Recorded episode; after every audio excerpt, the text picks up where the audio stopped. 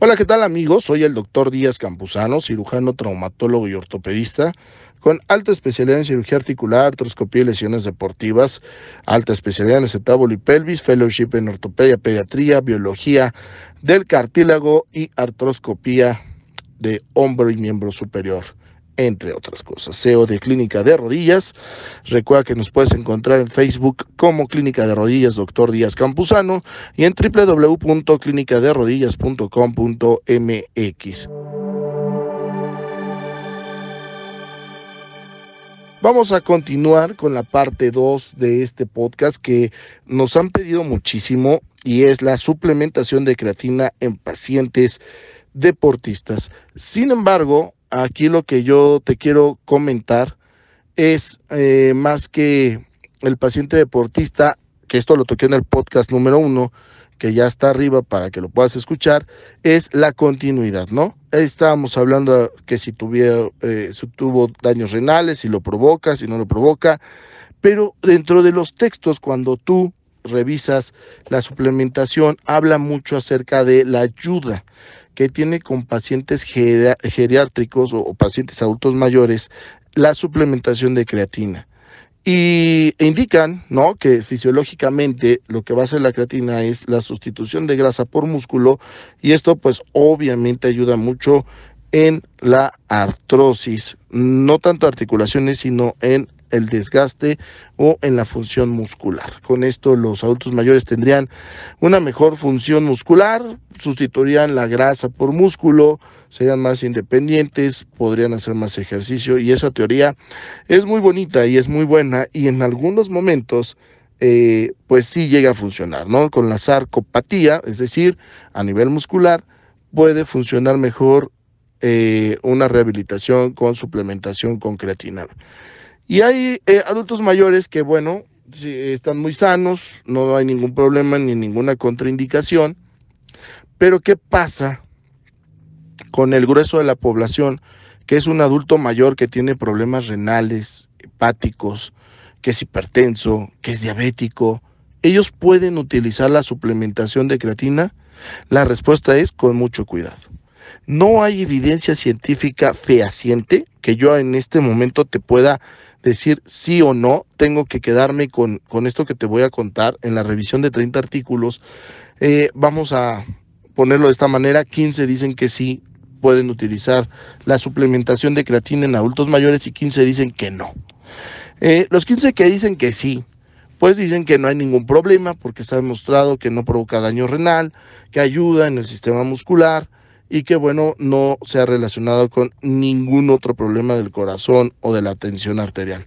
Los que dicen que no, bueno, pues se inclinan a decirte que no porque la función renal se ve afectada, el riñón ya no tiene la misma filtración, entonces si metes un producto que es de desecho o tóxico, pues cuesta más trabajo al riñón desecharlo, puede provocar neuropatía a nivel sistema nervioso central, se ha relacionado con algunos casos de toxicidad neural, donde la creatina se suplementa, aumenta, pasa la barrera hematoencefálica y se deposita en las neuronas. Y si de por sí, estos autores comentan, tenemos una atrofia en la corteza cerebral normal del adulto mayor, pues con creatina se eh, potencializa. Puede haber olvidos, este, discapacidad funcional incluso, eh, disminución del tacto fino, eh, algunas habilidades incluso pueden llegar a mermarse, eh, afectarse o perderse, por ejemplo, el violín, tocar la guitarra, etcétera, ¿no? Entonces, actividades de alta conductancia intelectual, se ha visto, por ejemplo, afecciones en aquellos adultos mayores que gustan de jugar ajedrez o dominó, donde tienes que estar activando el sistema matemático, se ha visto afectado. Entonces, esta, esta pelea ¿no? todavía está en Congreso, está en investigación, los autores siguen buscando las respuestas en los datos clínicos. Yo te recomiendo que lo hagas con mucho cuidado.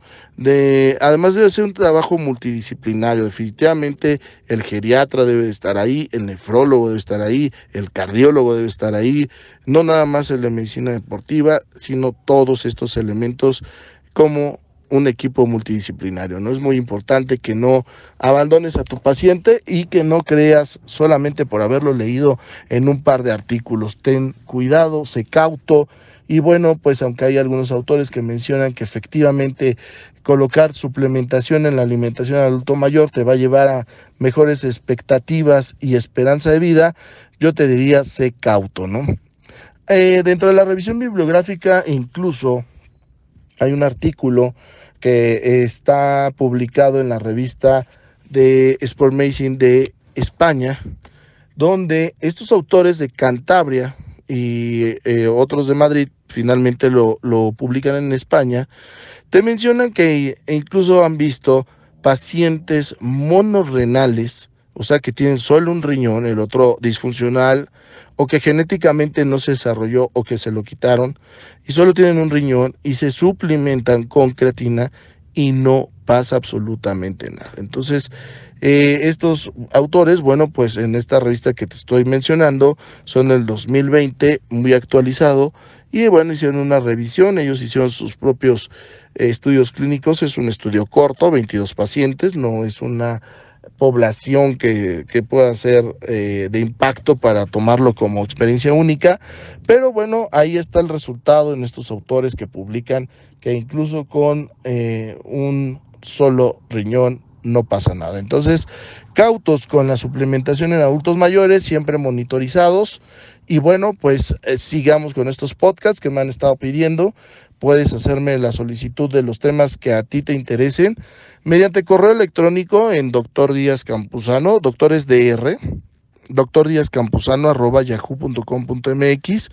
En mis redes sociales, búscame como Facebook, en Facebook como Clínica de Rodillas, doctor Díaz Campuzano, en Instagram, doctor Díaz Campuzano Ortopedista. Y bueno, si quieres eh, que nos echemos un TikTok, búscame como arroba doctor Chema. Yo soy el doctor Díaz Campuzano, es un placer para mí haberte acompañado en este momento. Gracias por escucharme y seguimos con nuestros podcasts más adelante.